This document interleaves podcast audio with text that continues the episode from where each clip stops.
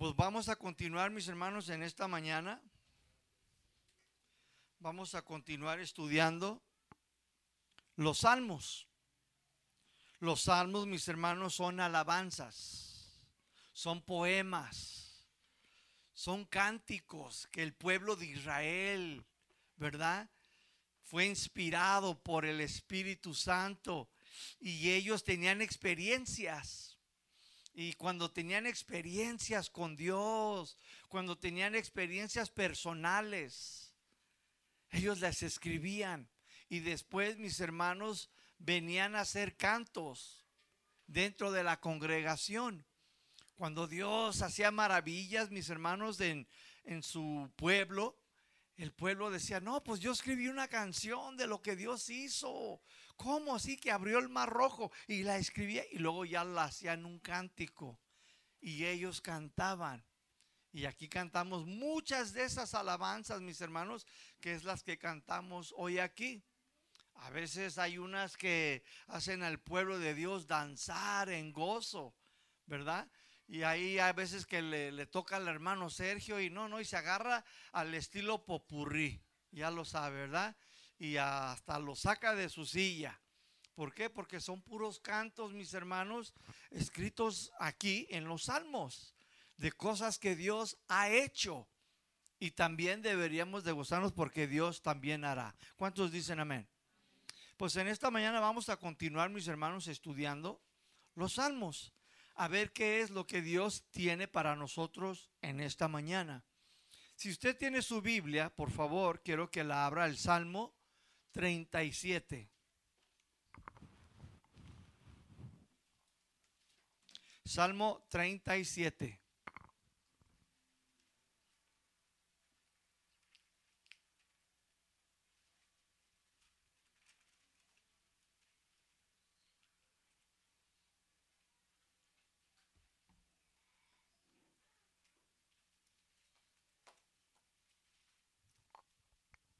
Si está ahí, diga amén. El tema, mis hermanos, que Dios puso en mi corazón, le hemos puesto aquí al tema, un futuro asegurado. Un futuro asegurado. ¿Cómo se llama el tema? ¿A quién le gustaría tener un futuro asegurado? A ver, levante su mano. Nada más ocho. ¿Y los demás qué pasó? ¿No quieren tener un futuro asegurado? Todos deberíamos de sentir gozo, ¿no? Un futuro asegurado. ¿Te imaginas que le digas tú, Elías? Y luego le digas, Daniela, cada uno de ustedes a sus hijos. Omar, chiquitín, qué sé yo, ¿no? Zoe, y luego lo miras al niño, tiene 12 años y le dices, no te preocupes, tienes un futuro asegurado. ¿Qué tal? Qué bonito, ¿no? Y el niño, oh, ¿de verdad? Sí, ya está todo asegurado. Bueno, es lo que Dios te quiere decir en esta mañana. En el Salmo 37, mis hermanos, de esto nos habla. Y también le he puesto un título a este tema de un futuro asegurado. Confía en Dios y haz el bien. Esta es tu responsabilidad.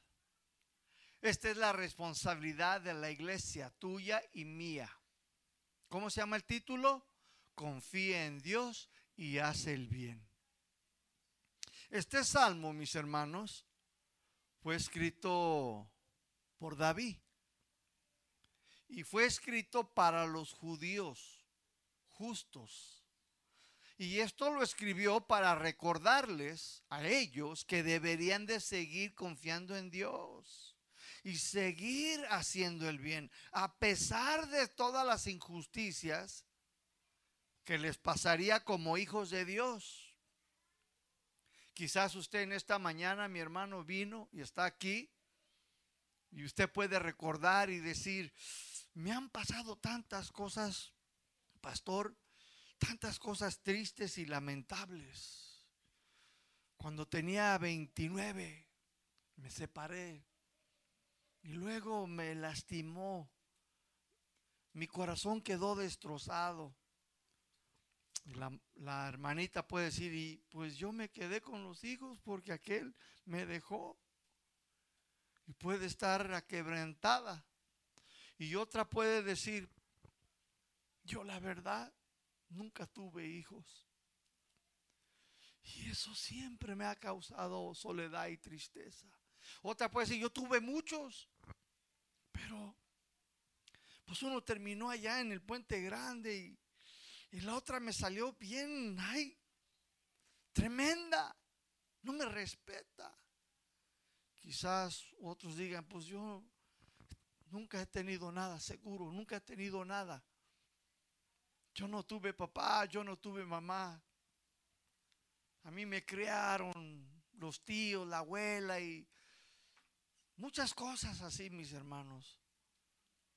Pues bueno, mis hermanos, dice David, a pesar de todas las injusticias que ustedes pudieron haber pasado, dice, tienen un, futuro asegurado.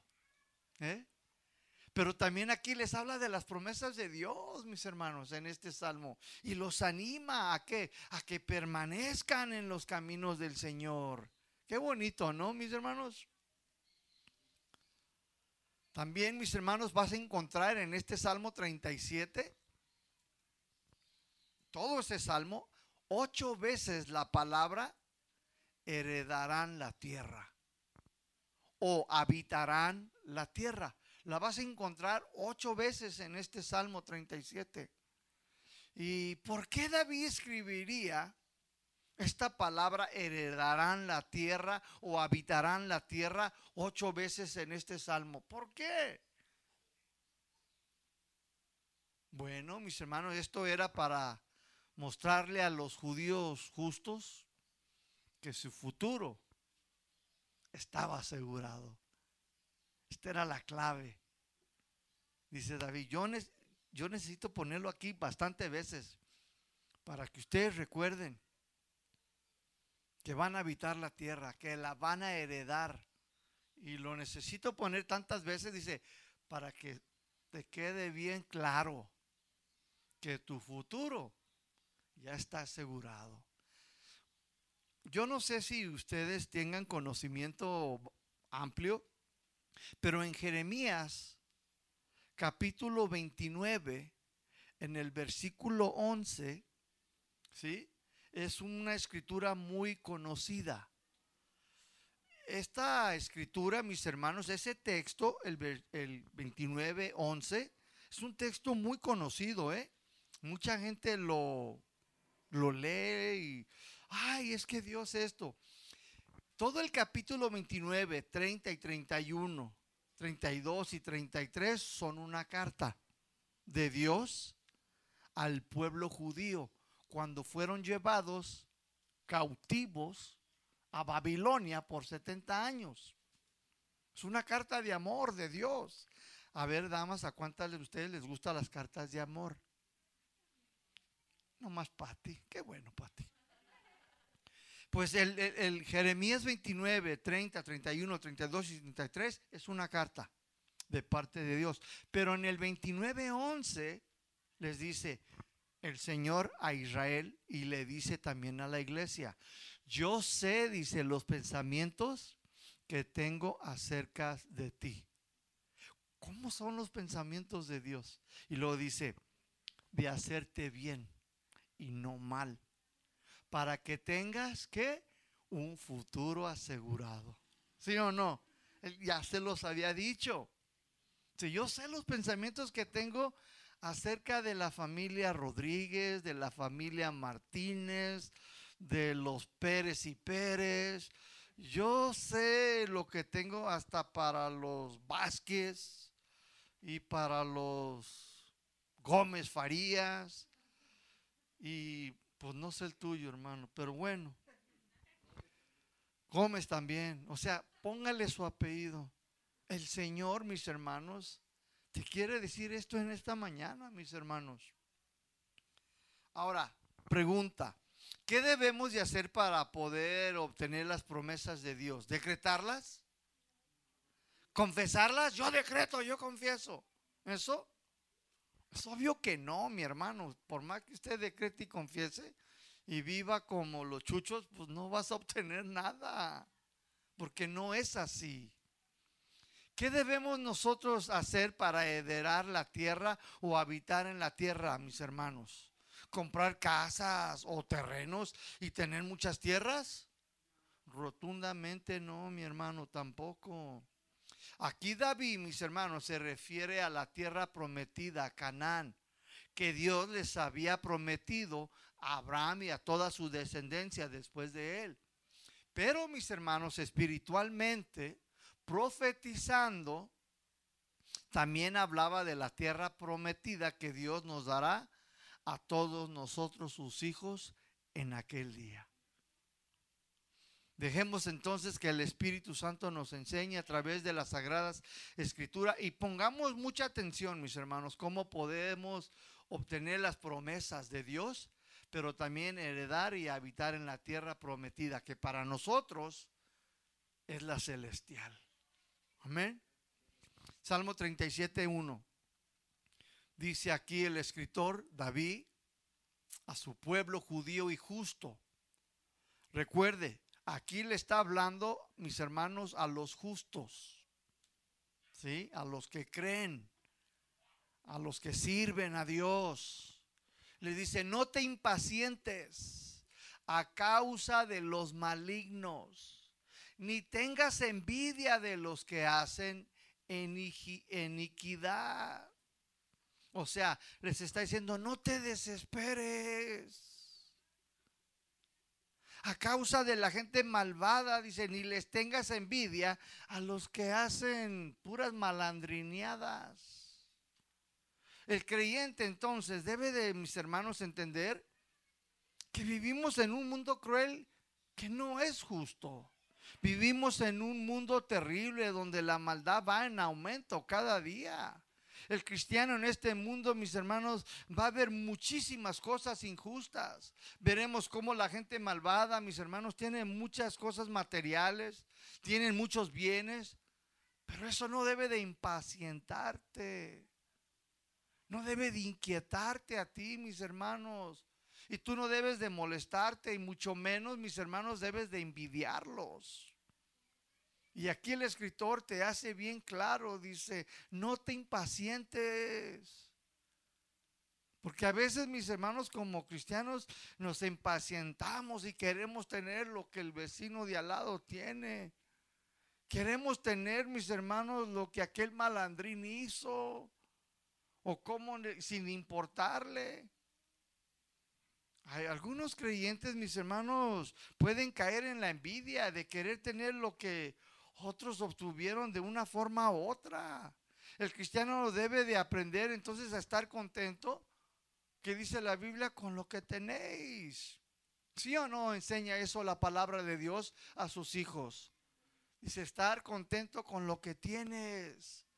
Debes de recordar que Dios, mi hermano, nunca te va a dejar. Nunca, mis hermanos. Aunque estemos en este mundo injusto, mis hermanos. Se dice, no te impacientes, ten paciencia. Ten paciencia, espera. Hace mucho tiempo, mis hermanos, hace muchísimos años, había un hombre, mis hermanos, en la iglesia. Ahí en la congregación, ahí estaba. Y era un hombre, mis hermanos, escúcheme, no era un hombre ordinario, o sea, normal. Era un hombre, mis hermanos, que cantaba en la alabanza.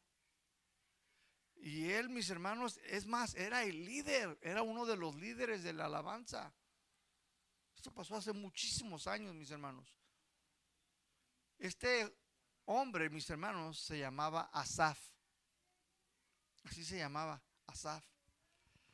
Y este hombre, mis hermanos, pues comenzó a impacientarse.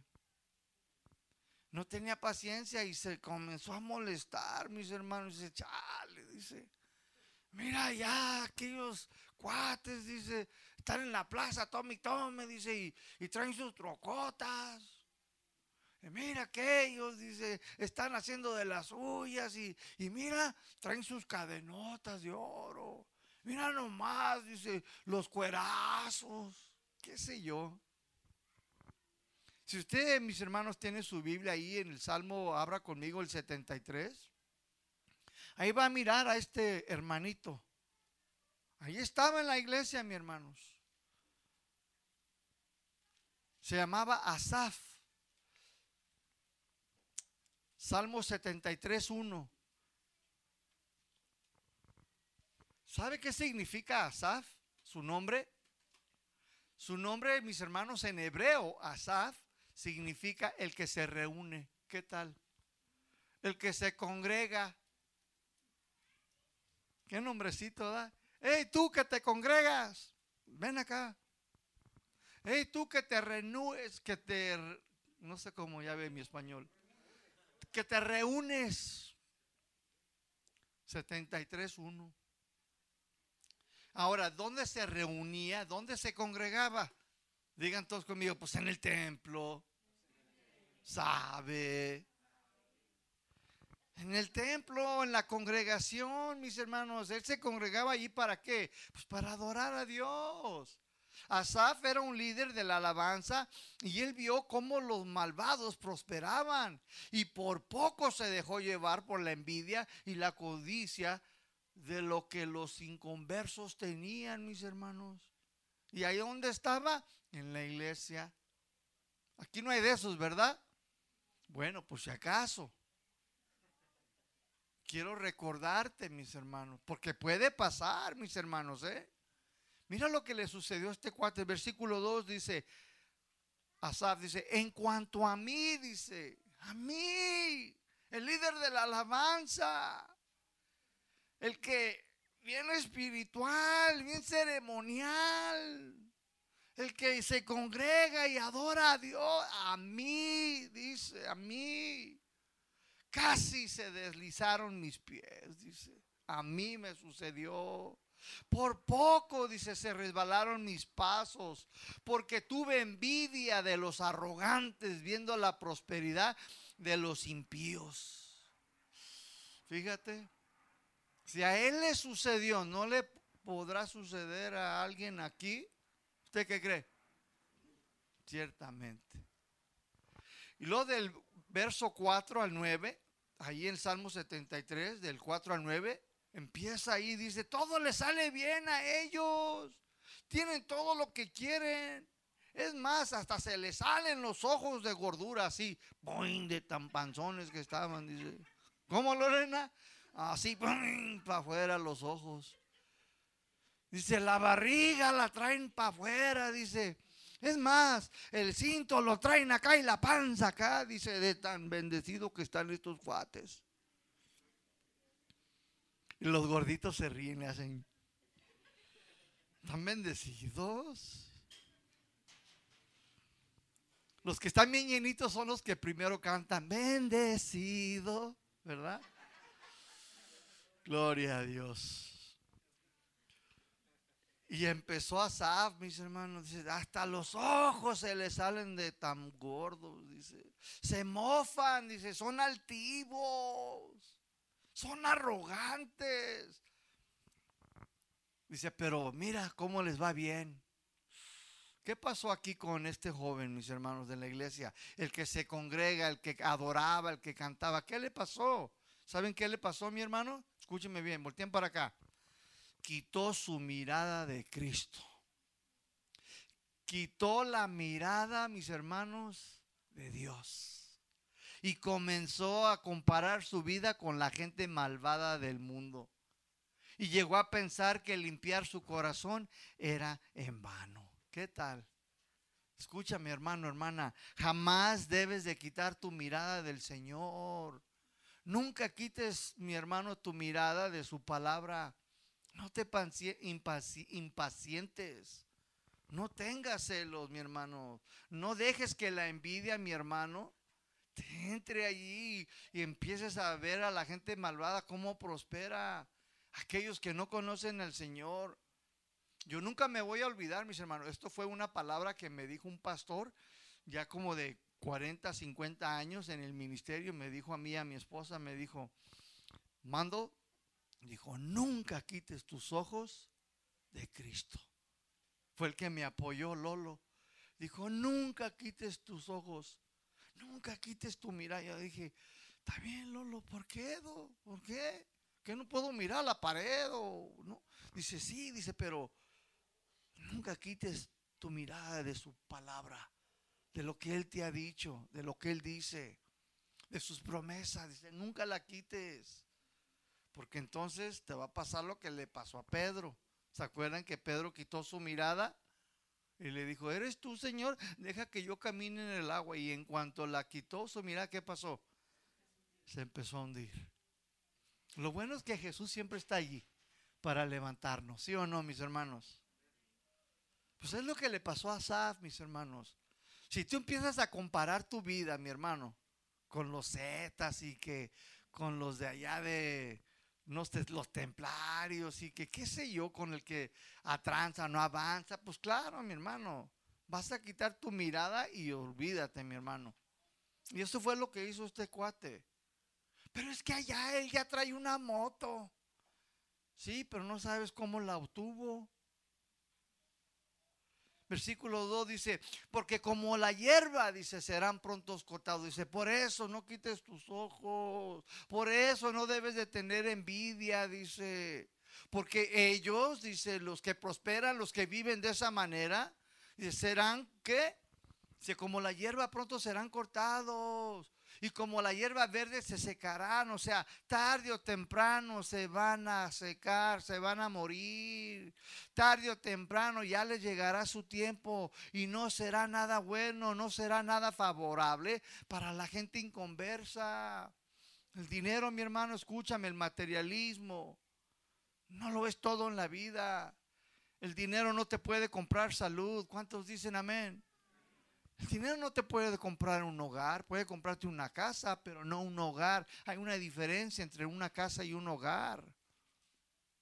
No te puede comprar un lugar en el cielo y mucho menos, escúchame, te va a dar el favor de Dios. El favor de Dios no se obtiene con dinero, mi hermano, ni con lo material, ni nada de eso, mis hermanos.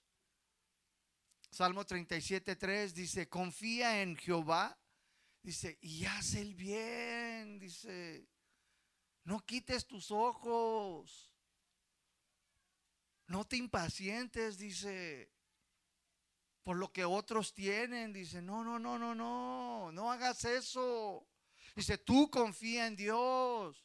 Tú haz el bien, dice, haz lo correcto. No pagues mal por mal, no te vengues. Deja de hacer tranzas. Deja de mentir, dice. Tú a esas, esas cosas, dice, déjaselas al Señor. Tenemos que aprender, mis hermanos, nosotros como cristianos, a seguir adelante, a ser perseverantes en la fe en Dios y seguir haciendo lo correcto, aunque las cosas no estén muy agradables por ahora, mis hermanos. Quizás tú te encuentras aquí en la mañana y, me, puedes decir, pastor, es que la verdad, aquí en mi corazón pasé por esto y mi vida ha pasado por un montón de calamidades. Mira, hermano, Jesús dijo, en el mundo van a tener muchas aflicciones. Vas a tener sufrimientos, Es parte de mis hermanos. El ser cristiano no significa que no vamos a padecer, entiéndelo, cristiano. Porque yo sé que hay iglesias donde te prometen un camino de rosas, donde te dicen que si te entregas a Cristo y que si vienes y esto, que te va a quitar todos los problemas. Eso es mentira, es falacia, es aberración, no es bíblico. Va a haber problemas, mis hermanos.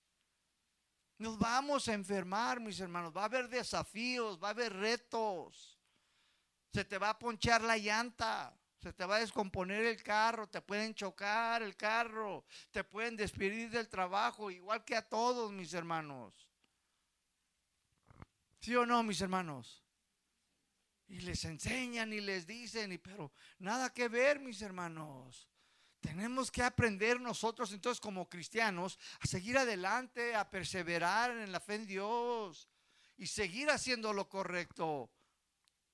Muchos cristianos han abandonado, han dejado de hacer el bien, mis hermanos. Ya no confían en Dios, piensan que todo lo bueno que han hecho, dicen, es en vano. ¿De qué me ha servido? ¿De qué me sirve vivir en santidad, en obediencia? He vivido en santidad, he venido domingo tras domingo, los miércoles, he servido en la iglesia y todavía, pues, y lo saca las bolsas quizás y dice, y nada, puro conejito. Nothing, dice nothing. Y puede caer en el desánimo, mi hermano. Pablo escribió a los Corintios y les dice en Primera de Corintios 15, 55. Primera de Corintios 15, versículo 55. Y les dice, así que hermanos míos, estén firmes. O sea, ¿Qué es firmes? Dice, no se dejen mover. ¿Cómo están los soldaditos allá en Inglaterra? Antes de entrar al castillo, están así, ¿sí o no? Y con sus bayonetas así, con su pico. No se mueven. Los ponen ahí como ocho horas. Y ahí están. Primera de Corintios 15, 55. ¿No está? 58, pues. Te estaba probando. Me da gusto ver a mi tocayo. ¿58? Ese es. Ese es el 58, te estaba probando. Dice, así que hermanos míos, estén firmes. O sea, no se dejen mover, dice. Y sean que, dice, sean constantes. ¿Qué es constantes? Que perseveres. Dice, sigan creciendo en qué? Dice, en la obra del Señor siempre. O sea, no de vez en cuando, sino siempre. Dice, sabiendo que su trabajo en el Señor no es que, no es en vano. Asaf, dile a tu vecino, Asaf, dile, no es en vano. Dile, nada es en vano. Dice, Tienes que seguir firme, no te dejes mover. Pase lo que pase, no dejes que nada te mueva. Dile, tienes un futuro asegurado. Tranquilo. En Gálatas capítulo 6, versículo 9, mis hermanos, Pablo, también mis hermanos, le escribió a los Gálatas. Y en Gálatas 6, 9, Pablo aquí también anima y les recuerda a estos hermanitos en aquella región y les dice, no nos cansemos, pues, dice, no te canses. ¿No te canses de qué? ¿De bailar? ¿De cantar? No, dice, no te canses pues de qué? Dice, de hacer el bien. Confía en Dios y hace el bien. Dice, no te canses de hacer el bien. Dice, ¿por qué? Dice, porque a su tiempo, al tiempo de quién? Alza el tiempo de Dios, no es el tuyo, hermano, hermana. Por eso a Asaf, mis hermanos, le pasó lo que le pasó. ¿Qué le pasó? Comenzó a impacientar. ¿Sí? ¿Lo digo bien? You know, my. He was impatient. Para que me entiendas. Impacientarse. Eso le pasó, mi hermano. Y aquí nos está diciendo, no te canses pues de hacer el bien porque a su tiempo, al tiempo de Dios, cegaremos, sino que, si no desmayemos, mi hermano. Y aquí es donde muchos mis hermanos se han impacientado. pero es que yo ya di. Bueno, espérate, ¿para qué das? Para que Dios te dé un error. No vas a recibir nada. A Dios yo nunca le he dado para que me dé mi hermano. A Dios le doy porque estoy agradecido. Cuando yo vengo a la iglesia y doy mi diezmo y me comprometo para el templo, que ya me comprometí y doy ofrendas o doy a alguien, es más, incluso cuando le doy a alguien algo, pastor, no lo doy porque espero para atrás. La verdad que no, mi hermano. So, yo solo doy a Dios porque estoy agradecido, porque estoy en deuda con Dios y jamás podré pagarle por todo lo que ha hecho por mí, mis hermanos. Cuando canto, canto por agradecimiento y porque lo amo. Cuando aplaudo, todo lo que hago lo hago por gratitud, mi hermano, no es para que me dé. Ya lo que Él me dé, alabado sea su nombre. ¿Sí me doy a entender? Entonces, no te canses, hermano, hermana. Y esto se los dijo Pablo a ellos porque ya se estaban cansando de qué? Pues de hacer el bien. No, pues aquel trabaja. Nomás quiere vivir de la iglesia. Y no quiere que yo cartito lo ande bendiciendo. Es que había algunos que sí eran necesitados y había unos que no. Entonces ellos dijeron, no, ya no, ya, que, ya no tengo que apoyarlo. Bien abusivo. Y Pablo dice, hermanos, no, no se cansen. No dejen de hacer el bien. Primeramente dice a los hermanos, ¿verdad que no? Dice, no te canses. Y luego después dice, también a todos. ¿Sí o no, mis hermanos? Entonces, mis hermanos, no te canses de hacer el bien, mi hermano. Recuerda, mis hermanos, que todo es pasajero. No te dejes mover, sigue firme, mi hermano. Dice que a su tiempo, al tiempo de Dios, dice, tú vas a qué? A cosechar, mi hermano. Tarde o temprano, es en el tiempo de Dios, no es el tuyo. Y sabes qué, mi hermano, nunca llega tarde. Un día, mis hermanos, pues ya ven que Lucy corta el pelo. Le dijeron, no, Lucy, pues este, córtame el pelo ya y después te doy. Y no le dio nada. Entonces yo me molesté, le dije, ¿cómo que córtame el pelo y después es un negocio? Dile. Le dice Lucy, dice, mando, no te preocupes, dice, nunca llega tarde. Ahí después, a lo mejor me va a llegar cuando ella va a pagar la renta, dije, sí, o a lo mejor hasta para el otro año, pero bueno. Dice, pues bueno, dice, pero pues para la otro recibo también. Pues bueno, qué fe de la hermana, ¿verdad? pero me enseñó allí algo. Me dijo, mira, nunca llega tarde. Luego ya después cuando se lo dio me dijo, ¿qué tal? Te invito un café. Le dije, no, pues que sigan llegando tarde.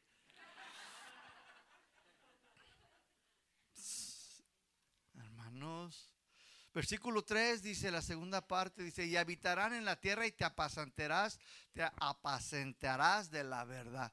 Les pido disculpa cuando leo a veces en español, las palabras largas se me hacen bien difícil. Ya ven, no se me perfecciona todavía, pero ahí va el Señor ayudándome, amén. Dice aquí entonces que habitarás en la tierra, mira, ahí está una. Dice, y te apacentarás de la verdad. O sea, te vas a apacentar de las verdades de Dios. Ellas te van a apacentar como que, como un rebaño. Escucha mi iglesia, Dios quiere llenarte de sus verdades, de su palabra, mis hermanos. ¿Qué dijo David en el Salmo 23?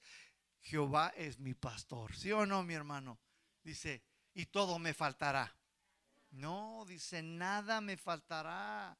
Jesús, mis hermanos, es nuestro pastor y Él te apacentará, te alimentará, te cuidará, para que estés bien alimentado, alimentada. Pero está hablando espiritualmente, mis hermanos. Pero también te va a suplir tus necesidades físicas. ¿A poco crees que Dios no le importa tu techo, tu comida y tu ropa? Sí le interesa, está interesado, mi hermano. Pero ¿qué hace un pastor, mis hermanos? Apacenta las ovejas, ¿sí o no? Las cuida, las alimenta, las protege, ¿sí o no? Bueno, mis hermanos, Dios está diciendo aquí, mis hermanos, que te apacentarás de la verdad, mis hermanos. Jesús dijo, mis hermanos, que no solo de pan vivirá el hombre, sino de toda la palabra que sale de la boca de Dios. Este es el verdadero alimento, mis hermanos, que todos necesitamos en nuestro interior. Jesús dijo también, mis hermanos, sabrás la verdad y la verdad te hará libre, ¿sí o no? ¿Libre de qué? Libre del pecado, libre de la religiosidad, libre de las garras de Satanás, libre, mis hermanos, de las aberraciones que hoy en día se están predicando por allí, mis hermanos. También te hace libre vas a una iglesia y te dicen, ¿quieres que Dios te bendiga? Y luego te dicen, y tú, me, sí, dicen ah, todas las ovejas. Y luego te dicen, pues cállate con uno de a mil para que el Señor te me lo multiplique. Y tú que vas a decirle, no. ¿Por qué? Porque no es así, mis hermanos. De eso te quiere hacer libre también el Señor. Es verdad, mis hermanos. Entonces Dios primero te quiere apacentar en sus verdades para que después él pueda cumplir esas verdades en tu vida, cambiarte, transformarte y también bendecir tu vida. Dios es bueno, mi hermano. Versículo 4 dice ahí, deleítate a sí mismo en Jehová y Él, el Señor, dice, te concederá las peticiones de tu corazón. Yo cuando estaba así jovencito en Cristo, mis hermanos, yo miraba este versículo 4 y yo decía, ay, este es mi favorito en toda la Biblia. Y ya, me, ya se imaginan ustedes por qué. Dice, deleítate a sí mismo. Dice, ay, Él te concederá las peticiones de tu